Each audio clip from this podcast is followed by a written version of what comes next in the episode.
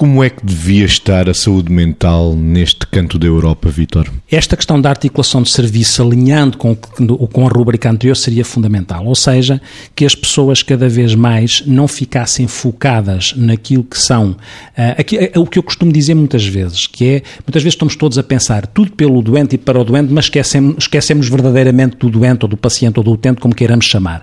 A articulação, Portugal tem a possibilidade de conseguir, de facto, alinhar vários tipos ou várias tipologias de, de resposta. E, portanto, a complementaridade, a integração, uh, um, um registro mais, mais harmonioso entre o setor público, o setor social, o chamado terceiro setor, será fundamental para rentabilizar a tipologia de respostas que é necessária existir quando pretendemos tratar as doenças mentais e promover a saúde mental, porque nós precisamos, de, obviamente, de internamento de agudos, precisamos de estruturas de reabilitação, precisamos de acionar urgentemente algo ainda está pendente, que são os cuidados continuados de saúde mental e que estamos à espera que as experiências piloto que estavam previstas por um despacho que aconteceu em 2011, é preciso ter esta noção. A legislação dos cuidados continuados começa em 2010, depois é atualizada com portarias e decretos em 2011. Nós estamos em 2015 e é fundamental comece a acontecer ou comecem a acontecer estas experiências piloto,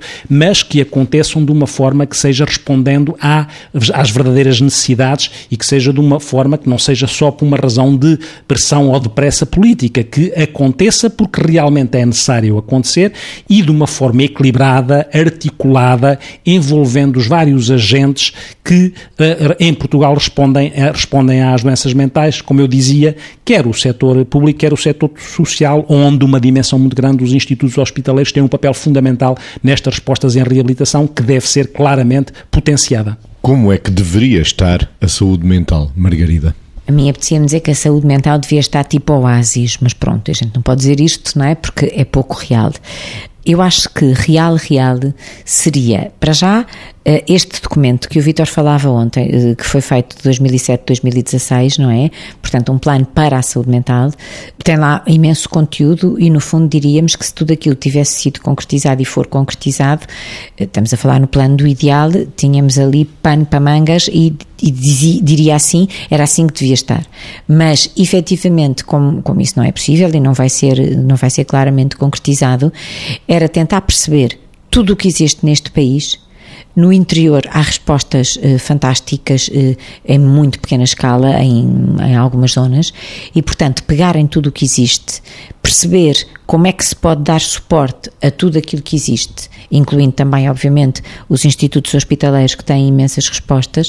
favorecer que aquilo que existe se pudesse desenvolver ainda mais e nestas complementaridades de respostas, se calhar perceber que se tudo tivesse articulado, divulgado e acessível, muito provavelmente havia muito mais pessoas com problemas de saúde mental que eh, verdadeiramente eh, tinham um enquadramento muito mais saudável, vamos dizer assim.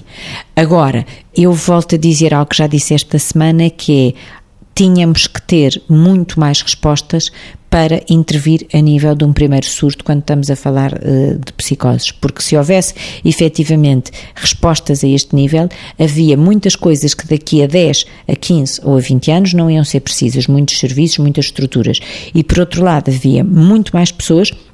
integradas socialmente que não tinham uh, uma data de problemas pelos quais vão inevitavelmente passar se não forem devidamente tratadas nesse primeiro tempo da sua doença. Portanto, para mim é uma, é uma insistência que me faz imenso sentido, não é? É isto. É claro que também é muito importante olhar para o país e perceber onde é que estão, já, já, estão as boas respostas e as boas práticas para que isso tenha a possibilidade de ser replicado e ser replicado sempre ao encontro daquilo que os utentes e as famílias necessitam. É, não vale a pena realmente andarmos todos a inventar a roda para que fique, fique a chancela de quem fez. Vale a pena que seja feito.